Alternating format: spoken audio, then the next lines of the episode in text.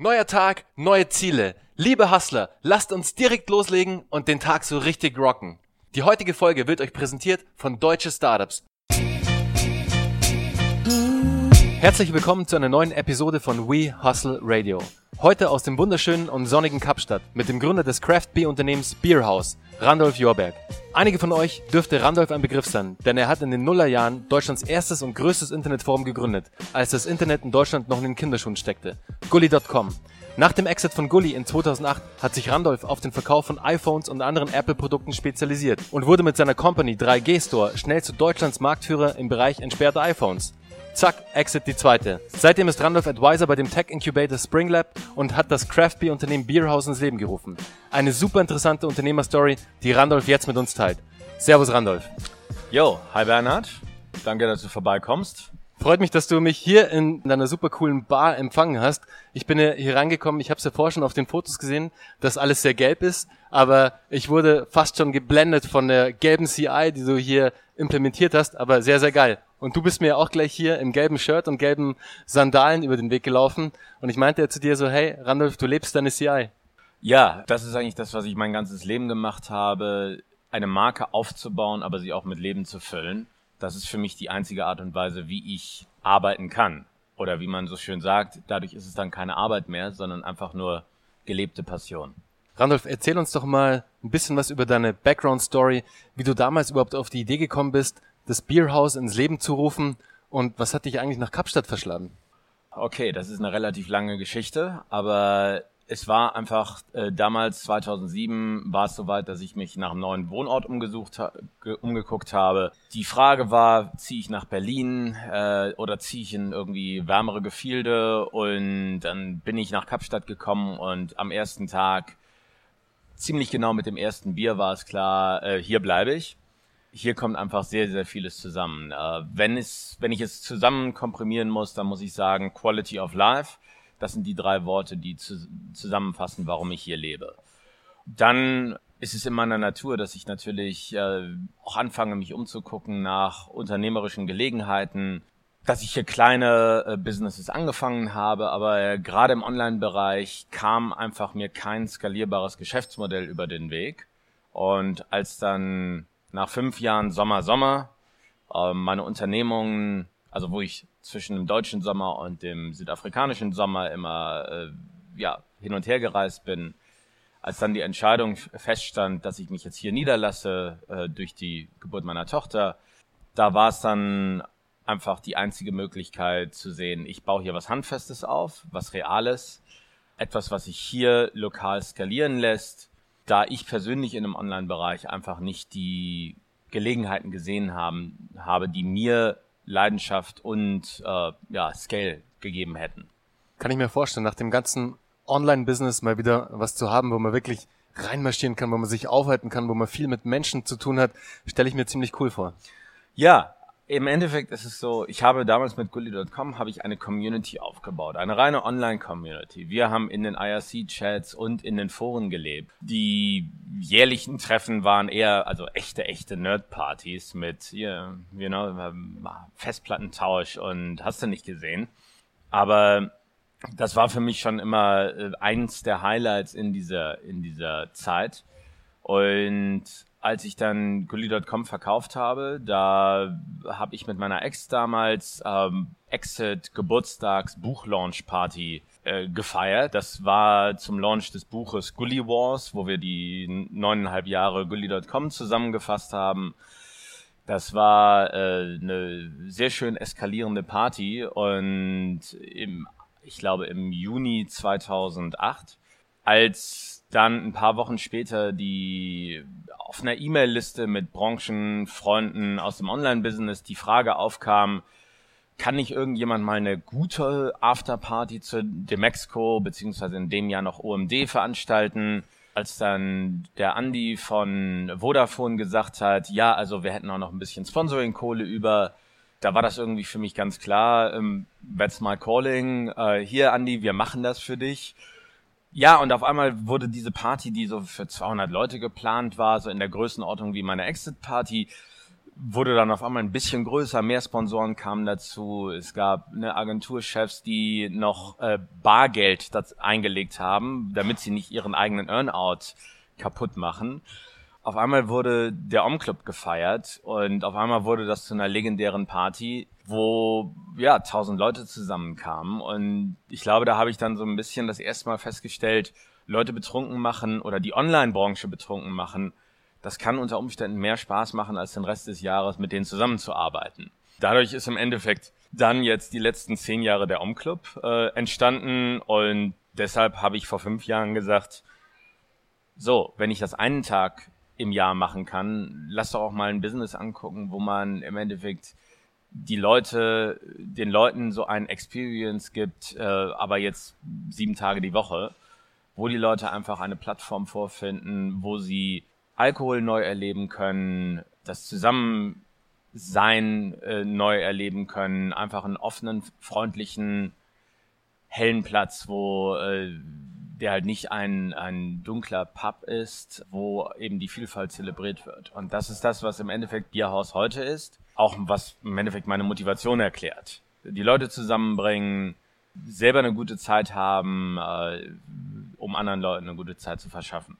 Du versuchst sozusagen die Online-Community, die Online-Communities, die du damals versammelt hast, jetzt in der realen Community im Bierhaus zu versammeln und die auch noch, wenn alles gut läuft, richtig betrunken zu machen.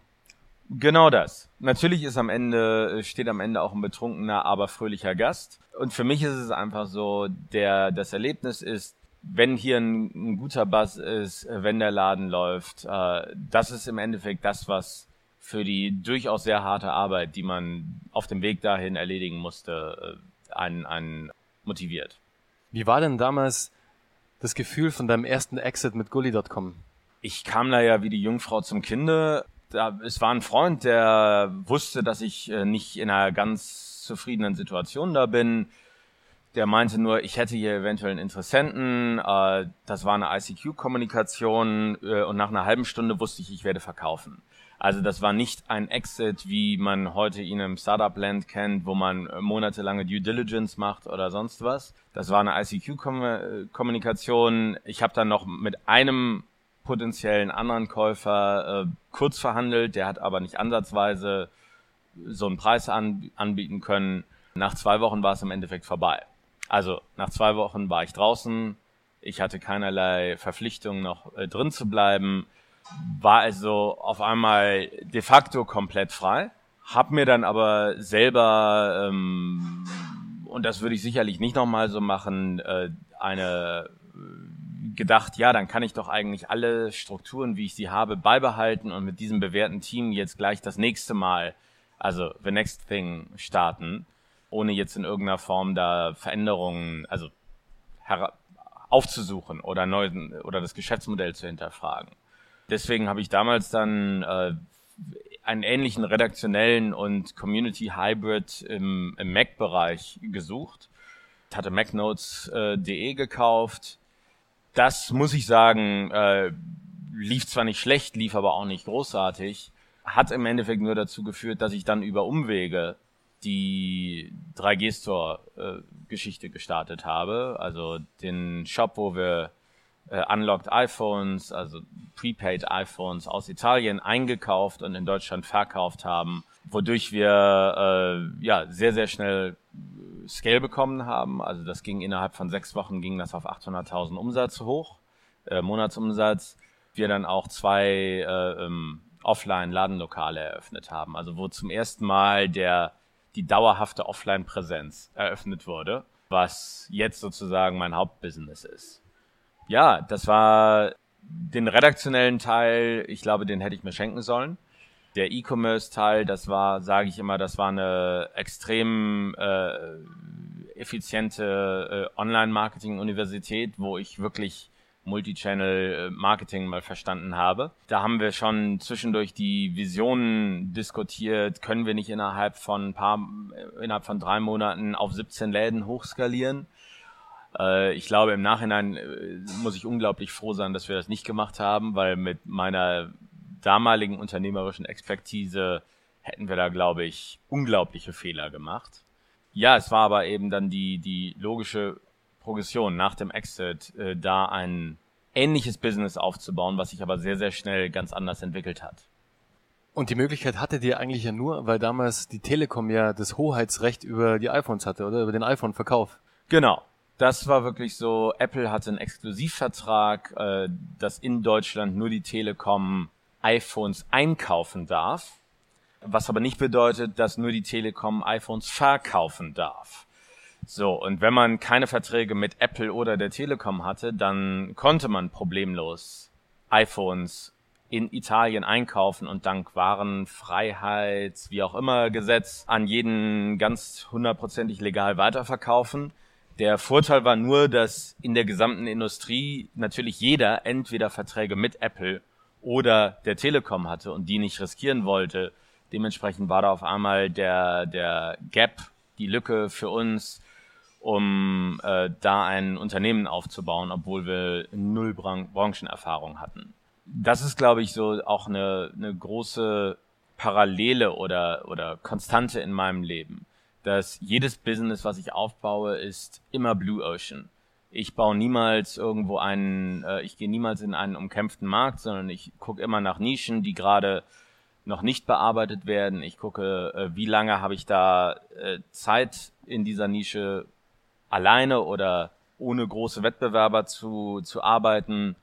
Dann einfach zu sehen, okay, jetzt Vollgas, alles auf das eine Pferd. Lass mal sehen, wie es läuft und was sich daraus machen lässt. Liebe Zuhörer, zu dem Thema lest auf jeden Fall das Buch The Blue Ocean Strategy, was ähm, Randolph gerade auch erwähnt hat mit dem blauen Ozean. Macht mega Sinn, ist eine super Strategie. Die größte Herausforderung in dem Bereich ist da einfach, diesen blauen Ozean zu identifizieren. Lest da auf jeden Fall das Buch, da sind super geile Tipps drin. Bringt euch auf jeden Fall weiter. Viele auch schon das ein oder andere Mal jetzt im Podcast ähm, als Buchtipps von unseren anderen Interviewgästen. Finde ich sehr cool. Randolph, dass du das äh, hier nochmal erwähnt hast, weil dann konnte ich den Buchtipp auch nochmal anbringen. Sehr cool. Aber jetzt vom Online-Business zum Craft-Beer-Business. Wie sehr nutzt dir da deine ganze Erfahrung, die du ja als Onliner gesammelt hast in den letzten Jahren? Wie sehr nutzt du das Ganze für dein, für dein neues Business jetzt, fürs Beerhouse? Und was machst du alles im Online-Bereich, um dein Brand bekannter zu machen? Ich glaube, es geht in unserem Business ganz wenig um klassisches Online-Marketing. Ich glaube nicht, dass ich in den letzten 18 Monaten einmal die Suchmaschinen-Rankings für Bierhaus.co untersucht hätte. Und im Endeffekt habe ich, ja, die ersten acht Jahre äh, meines Online-Lebens habe ich mich immer eher als Suchmaschinenoptimierer denn als Entrepreneur oder Businessman oder sonst was verstanden in der Form hat mir das alte Wissen wenig gebracht. Aber im Endeffekt, was habe ich damals gelernt? Ich habe damals nicht Suchmaschinenoptimierer gelernt, sondern ähm, wie ich mir Wissen selber beibringe, wie ich äh, neue Märkte verstehe und, und erobern kann. Das ist im Endeffekt der Skill, den ich, den ich heute nutze. Die einzige Parallele, was ich heute noch sagen kann, ist neben dem der äh, Blue Ocean Strategy ist, dass ich Marken aufbaue, dass ich Marken aufbaue, zu denen die Menschen sich hingezogen fühlen, die sie selbst bewerben, also die eine gewisse, äh, nenn es Viralität oder Word of Mouth Komponente haben. Das ist das, was ich 98 gemacht habe, als ich angefangen habe und das ist das, was ich irgendwie auch heute noch mache. Und alles andere hat sich seitdem verändert. Wie wichtig sind denn da für dich jetzt diese ganzen Online-Verzeichnisse von oder Plattformen, besser gesagt, von TripAdvisor bis hin zu Yelp, bis hin zu whatever, gibt ja einen Haufen. Ich weiß gar nicht, was es noch zusätzlich alles in Südafrika gibt. Aber jetzt mal hier von der Lokalität, wo du auch bist, ähm, nimmst du ja auch viele Touristen mit. Also es kommen ja auch viele Touristen hierher die musst du ja auch irgendwie ansprechen. Die müssen ja auch irgendwie vom Bierhaus das erste Mal was hören, damit sie auch wirklich in deinen Laden dann noch kommen. Also zum einen denke ich, dass von der Gründungsidee an basiert mein Business darauf, den Menschen zuzuhören, potenziellen Kunden zuzuhören, daraufhin Entscheidungen zu treffen, darauf basierend. Für mich ist es nicht relevant, ob diese, äh, ob dieses Zuhören jetzt auf den Online-Plattformen, in Social Media, auf den Review-Plattformen oder äh, in Person über bei einem Bier äh, stattfindet. Es geht ganz, ganz klar um das Zuhören. Es geht darum, dass ich äh, mitbekomme, dass ich auch Ideen mal jemandem präsentiere und dann äh, mit dem mit dem Echo, mit der Antwort arbeiten kann. Und natürlich sind dafür äh, Social Media Plattformen, Online Plattformen unglaublich wichtig. Wahrscheinlich der äh, auch der Faktor, wo wir mit die meiste Zeit mit verbringen, wo wir das Feedback auch teilweise ungefiltert, teilweise äh, aggregiert dann an unser Management weitergeben. Der Faktor vom Online-Business ist unglaublich wichtig, gar keine Frage, weil äh, Kaufentscheidungen werden online getroffen, insbesondere wenn es natürlich um den Tourismus geht. Zumindest hier in Kapstadt ist das ein sehr relevanter Faktor. Bei uns, äh, bei unseren Läden in Johannesburg ähm, ist der eher vernachlässigbar. Da geht es um eine rein lokale äh, äh Kundengruppe, die wir, mit denen wir arbeiten. Wie groß ist denn dein Management-Team? Uh, wir haben aktuell ein Exco, also das sind uh, unser Finance Manager, unser Operations Manager und ich. Und dann haben wir ein Headquarter, das sind aktuell müssten das jetzt äh, gerade elf Leute sein.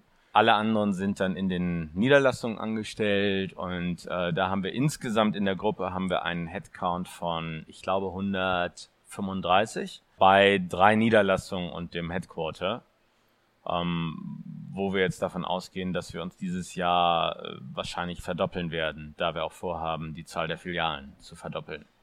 Wow. Ambitionierte Ziele auf jeden Fall. Äh, unser Ziel gut. ist ganz klar, ähm, Vision 2020 ist, dass wir 20 Läden öffnen, äh, eröffnet haben im südlichen Afrika. Also da könnte schon der erste Laden im Ausland dabei sein. Danach schauen wir mal weiter. Wir sind jetzt gerade dabei, dass wir natürlich jetzt auch Fremdkapital brauchen, dass wir aber nicht den traditionellen Weg von VC oder Private Equity gehen, auch wenn die bei uns regelmäßig anklopfen, sondern äh, wir orientieren uns da an dem Role Model ähm, Brewdog. Brewdog hat, äh, ich glaube, zwischen 2009 und heute um die 70.000 Shareholder online gewonnen die, ich glaube, so um die 40 Millionen Pfund äh, geraced haben.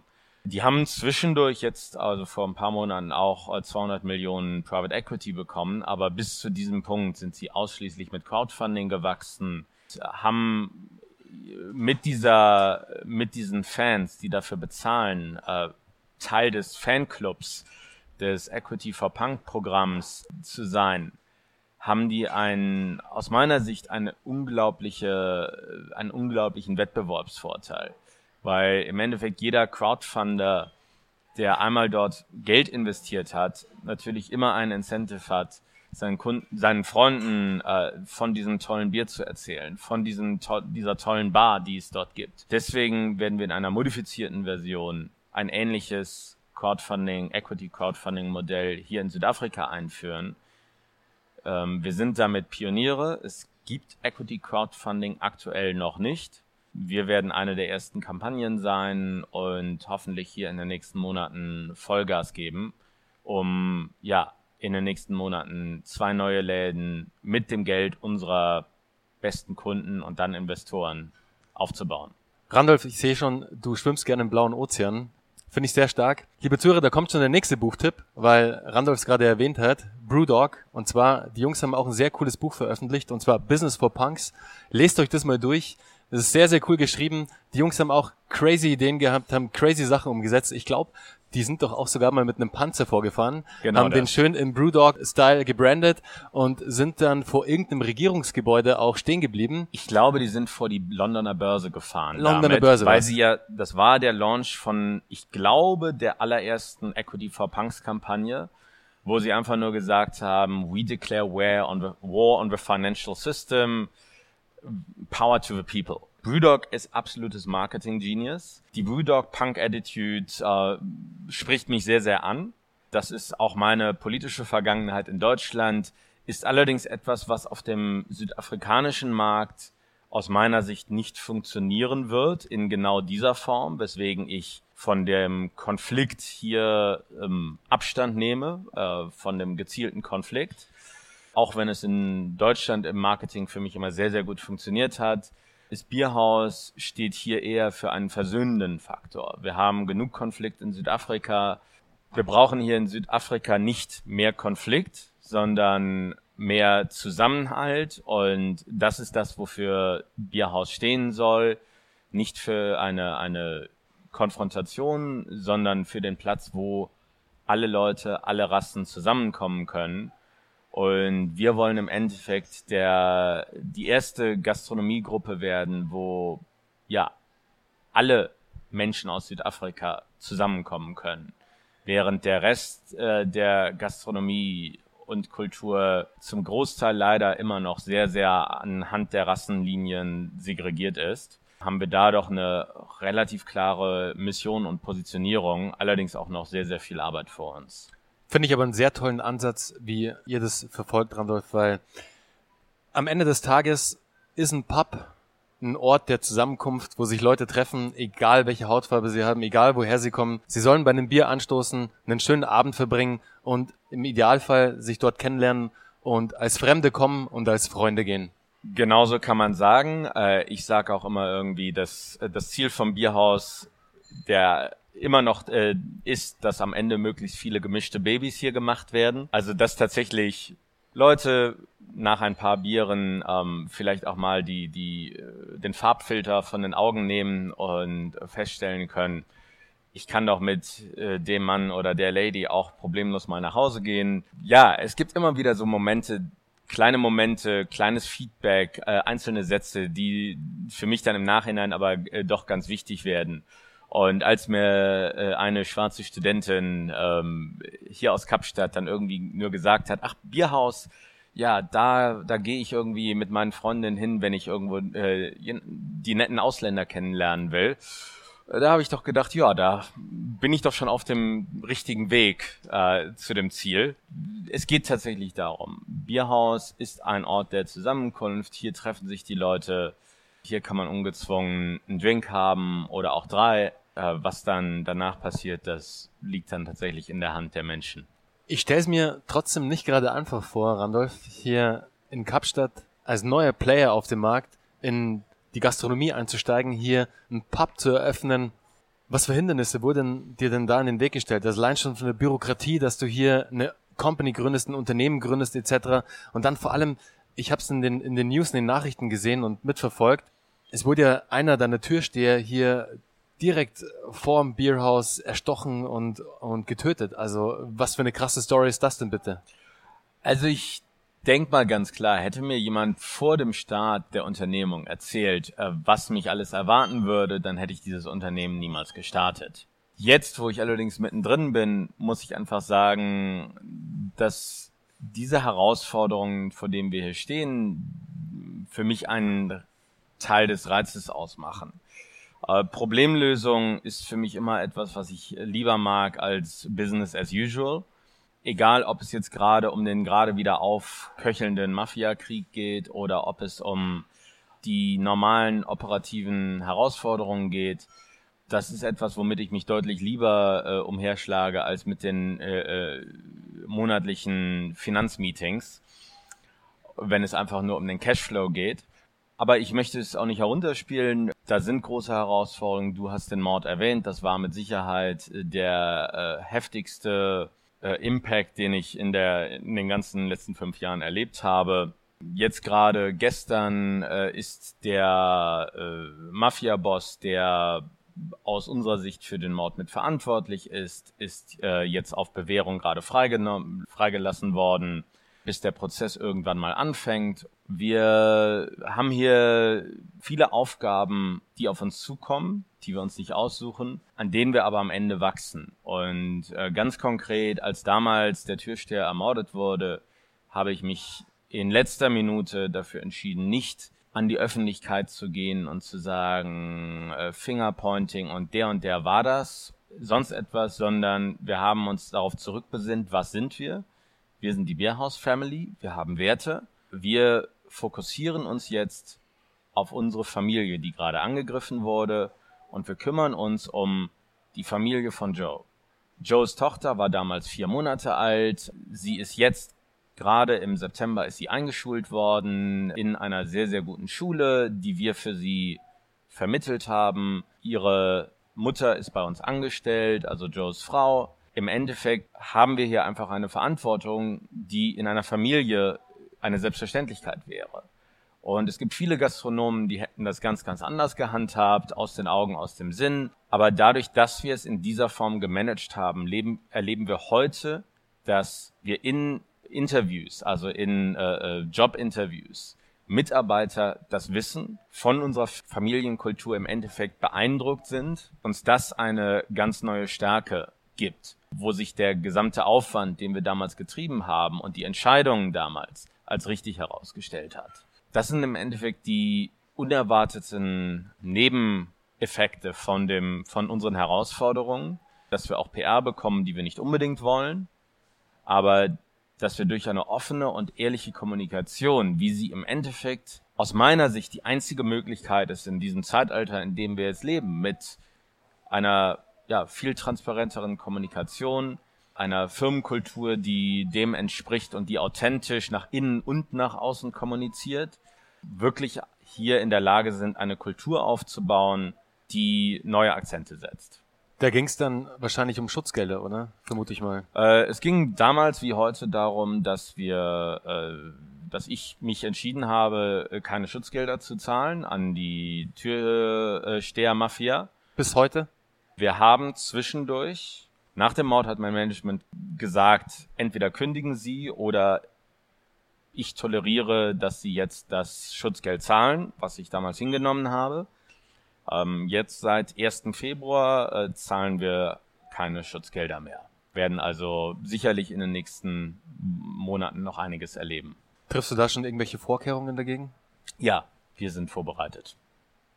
Wow, also liebe Zuhörer, ihr hört es, ähm, es ist nicht einfach, hier ein erfolgreiches Business aufzuziehen, weil sehr viele, ja, sehr viele Impacts von außen auf das Business eindreschen sozusagen, die man gar nicht, die man gar nicht wirklich steuern kann. Aber ich vielleicht in dem Kontext, das ist nichts Ungewöhnliches in der Gastronomie weltweit. Das ist auch in Deutschland nicht anders. In Deutschland sind es die Hells Angels und Bandidos, die die gleiche Türpolitik machen wie das, was wir hier erleben. Ich meine, es gab den Mafia-Toten in Duisburg vor zehn Jahren oder so.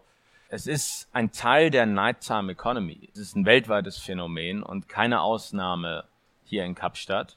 Es ist, glaube ich, nur eine etwas ungewöhnliche Art und Weise, damit umzugehen, wie wir es hier machen.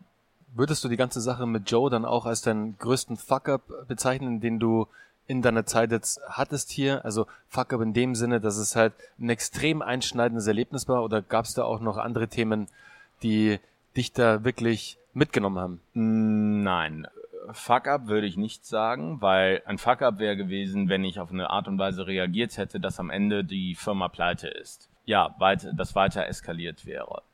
Fuck-ups in der Form im Bärhaus, da könnte ich darüber erzählen, dass wir eine gute Stange Geld verloren haben, weil wir versucht haben, ein eigenes Distributionsunternehmen aufzubauen, das allerdings nicht mit den richtigen Leuten gemacht haben oder ähnliche andere Expansionsansätze, ähm, die nicht äh, funktioniert haben. Aber ich glaube, das ist Teil des normalen Trial and Errors des Entrepreneurwesens Fuck-ups wären bei mir eher in der Vergangenheit vor Bierhaus. Vielleicht, was ich vorhin gesagt ha schon angesprochen habe, dass ich nach dem Exit von Gully.com nicht einmal ein, eine echte Pause gemacht habe, um mich wirklich zu orientieren nach den neuen Chancen. Aber auch das hat am Ende gut funktioniert und zu dem richtigen Ergebnis geführt, äh, Ansonsten kommen, glaube ich, alle Fuck-ups laufen darauf hinaus, dass man oder dass ich an gewissen Stellen die Tendenz habe, dann zu viel einfach laufen zu lassen, äh, den Leuten zu viel Verantwortung gebe, ohne sie zu hinterfragen. Was würdest du sagen? Was war denn dein größter Marketing- oder PR-Hack, den du jetzt in der Zeit mit Bierhaus oder auch vielleicht mit einer Company davor hattest? Zu Bierhauszeiten ist wahrscheinlich das eine Marketing-Event, was sehr gut funktioniert hat, war der Bierhaus Partybus. Da hatten wir kein operatives Involvement, äh, sondern da kam ein, hat ein Partner aus Johannesburg einen seiner grauen Busse nach Kapstadt geschickt. Ich habe ihm gesagt, Junge, lass uns den gelb anmalen. Das Foto von dem gelben Bierhaus Partybus wurde dann auf Facebook, glaube ich, zweieinhalbtausend Mal geteilt und hat dafür gesorgt, dass dieser Bus innerhalb nach drei Wochenenden die Buchungszahlen hatte, die der Partner in Johannesburg, ich glaube, erst nach 15 Monaten erreicht hat. Das hat mir zum einen gezeigt, dass die Marke, die wir hier aufbauen, wirklich äh, eine, eine Durchschlagskraft hat, dass wir die sehr leicht expandieren können in verwandte Felder. Hat mir allerdings auch gezeigt, dass man sich die Partner sehr, sehr gut aussuchen muss wenn man expandieren will, da die Operations, also das Management dieses Busses leider zu einem Riesenfuck-up wurde, äh, dass wir nach drei Monaten da leider sagen mussten, Schluss aus. Wir können es leider mit unseren Ressourcen nicht übernehmen. Wir kriegen so viel negatives Feedback von den Operations des Busses, äh, unzufriedene Kunden, äh, dass wir jetzt einfach aufhören müssen. Und das ist der Grund, warum es heute diesen Bus nicht gibt. Habt ihr das ganze Thema dann auch noch ein bisschen mit angeschoben? Also wirklich da nochmal auch ein bisschen Online-Budget reingesteckt. Ihr habt gesehen, hey, das Foto nimmt jetzt an Fahrt auf, das hat jetzt World of Mouse, das wird geteilt ohne Ende. Da schieben wir nochmal ein bisschen Budget drauf und feuern das auch noch ein bisschen an. Konkret auf Facebook angesprochen ist es natürlich, dass wenn du ein virales äh, Posting hast, dann ist Additional Spend unglaublich effizient. Und ja, ich glaube, wir hatten dann einmal einen kurzen Flight gemacht, äh, wo wir für, ich weiß es nicht, 40 Euro äh, nochmal wahrscheinlich 400 Shares dazu bekommen haben ähm, und enorme Reichweite. Es war dann aber auch tatsächlich, wir haben dann Gewinnspiele damit veranstaltet, die auch wieder für sich genommen unglaublich Reichweite gewonnen haben bei äh, ja, unserem Partner Cape Town Magazine. Dann war aber irgendwann auch schon sehr schnell so, dass wir festgestellt haben, das Team ist aber eher überfordert mit dem Management äh, der Nachfrage. Wir müssen jetzt nicht unbedingt das noch weiter beschleunigen. Aber natürlich ist das ein unglaublich dankbares Thema. Das sind immer die Sachen, nach denen wir natürlich äh, auch Ausschau halten. Das ist, glaube ich, das, was Marketing heute sein muss. Du musst herausfinden, welcher Angle von deinem Geschäftsmodell ist der, über den die Leute gerne sprechen und diesen Punkt musst du betonen. Du kannst nicht in deinem Marketing die Tatsache hervorheben, dass du übrigens jetzt das so und so Bier hier hast, äh, über das aber keiner sprechen will. Das ist etwas, was dann vor Ort von einem Kellner kommuniziert wird, aber nicht in der Außendarstellung, weil das einfach wenn die Leute nicht darüber reden wollen, dann hat es auf Social Media nichts zu suchen. Das ist dann äh, ein Thema für die reinen, ja, TKP-Werbekampagnen, wenn du denn daran glaubst. Wobei wir in 95 Prozent der Fälle immer zu solchen Vorschlägen Nein sagen, da es einfach für uns viel, viel günstigere Marketing-Opportunities gibt, die wir nutzen können. Ihr geht dann wahrscheinlich auch viele Kooperationen ein, ihr macht mit verschiedenen Magazinen Kooperationen, ihr versucht da einfach immer Reichweite zu generieren, auch einen Mehrwert zu liefern, weil ich meine, ihr habt ein cooles Konzept, mit dem Konzept arbeitet ihr dann um da einfach Mentions zu bekommen in irgendwelchen Magazinen, auch enger zusammenzuarbeiten mit bestimmten Magazinen, um da immer stetige auch Einbindungen zu haben. Wie gehst du denn davor? Also wie, das macht wahrscheinlich jemand aus dem Management, aber wie macht ihr das? Also wir machen relativ viel Pressearbeit, noch nicht so strategisch, wie ich es gerne machen würde. Der einzige PR-Berater, mit dem wir zusammenarbeiten, der ist leider nur im Food-Bereich stark der hat mit uns jetzt vor einem halben Jahr Brewfood ganz nach vorne gebracht, was äh, und der Name für unser Konzept ist, dass wir mit vielen Bierzutaten und einem großen Smoker in jeder Küche jetzt ein äh, sehr ungewöhnliches, aber passendes Barbecue-Konzept im Endeffekt in unserer Küche herstellen. Grundsätzlich machen wir sehr viel PR für die Business-Seite von unserem Business. Ich spreche bei Finance in Daba und anderen äh, Konferenzen. Ich meine, ich habe irgendwann äh, vor zwei Jahren festgestellt, dass dieser gelbe Anzug, den ich mir äh, in Thailand von einem Schneider habe aufschwatzen lassen, unglaublich effektiv ist, wenn ich bei Business-Events einfach äh, zwischen den ganzen schwarzen Anzügen in einem gelben herumlaufe, dass auf einmal unglaublich wertvolle Kooperationen und Kontakte dadurch zustande kommen Also die Marke Bierhaus wird zunehmend auch durch meine eigene Person repräsentiert, was im Endeffekt mit dem, was du auch im Silicon Valley, glaube ich, erlebst, dass die Founder-Figure trotz aller Schwächen, die sie haben mag, eine, eine unglaubliche Rolle einspielt und im Endeffekt natürlich auch die Firmenkultur mitbestimmt oder dominiert fast schon. Das ist etwas, was wir recht bewusst inzwischen hier aufbauen. Am Anfang war es wirklich eher ein Unfall und unsere Kommunikation und unser Outreach äh, läuft dann im Endeffekt doch sehr viel auch über die Geschichten, die wir zu erzählen haben. Weil was ist denn im Endeffekt, was ist denn Bier? Es ist erstmal nur ein alkoholhaltiges Getränk, aber jede Marke wird nicht durch den unterschiedlichen Geschmack, sondern primär erstmal durch die Geschichte, die hinter dieser Marke steckt oder die Geschichten, die kleinen Anekdötchen das hast du schon gehört, das und so weiter von dieser, von diesem Produkt doch eigentlich bestimmt. Das ist etwas, was wir im Endeffekt auch hier im Bierhaus jetzt zunehmend forcieren und äh, diese Geschichte auch versuchen zu erzählen extrem wichtiger Punkt, den du hier erwähnst. Den Bereich Storytelling sollte jeder von euch im Kopf haben. Ihr braucht eine gute Geschichte zu eurer Company. Im Idealfall ist diese Geschichte auch genauso, wie es war, dass die Gründungsstory, die Entstehungsgeschichte eures Brands, eurer Company so war. Und ihr, ihr könnt es natürlich immer ein bisschen ausschmucken, das ist, ausschmücken. Es ist total okay, aber bleibt schon bleibt authentisch, bleibt dabei, wie das Baby wirklich entstanden ist. Aber der Bereich Storytelling, eine Geschichte zur Company zu haben, ist am Ende das, mit dem sich der Endkunde identifiziert auch. Und das ist genau das, was du auch gerade meintest mit den Jungs von Brewdog. Die haben eine Story, das sind einfach Punks. Und da hast du Bock, das Bier zu trinken, weil sobald du das Bier in der Hand hast, fühlst du dich sofort wie so ein kleiner Punk. Wenn du mit der Story vertraut bist, die die Jungs kommunizieren. Deswegen finde ich stark, wie sie es machen. Ist, schon, ist auch so ein bisschen Richard Branson-Style, der ja auch sehr viele verschiedene PR-Hits und PR-Moves gemacht hat. Allein mit dem Heißluftballon über den Atlantik zu fliegen, mit dem Schnellboot über den ähm, Pazifik zu heizen und whatever, was er noch alles gemacht hat. Der saß sogar auch mal in einem Panzer, weißt du das? Also Virgin Cola gelauncht hat in den USA, hat er sich auch in einen kleinen Panzer gesetzt und ist, ich weiß nicht, wo er entlang gefahren ist, aber die Story war, er als Virgin Cola schießt auf Coca-Cola auf den großen Goliath sozusagen und greift mit, mit Virgin an. Fand ich ziemlich cool. Die Story von Richard Branson, auch ein absoluter Buchtipp für euch, liebe Zuhörer. Holt euch das Buch, ähm, ich glaube Losing My Virginity und Finding My Virginity gibt's. Super Bücher, 600 Seiten Schinken, braucht ein bisschen Zeit, aber sind auf jeden Fall gute Titel. Was war denn der beste Ratschlag, den du jemals als Unternehmer erhalten hast? Für mich gibt es nicht den einen Unternehmer oder den einen Ratschlag, der für mich sozusagen einen unglaublichen äh, ja, Ausschlag gegeben hat.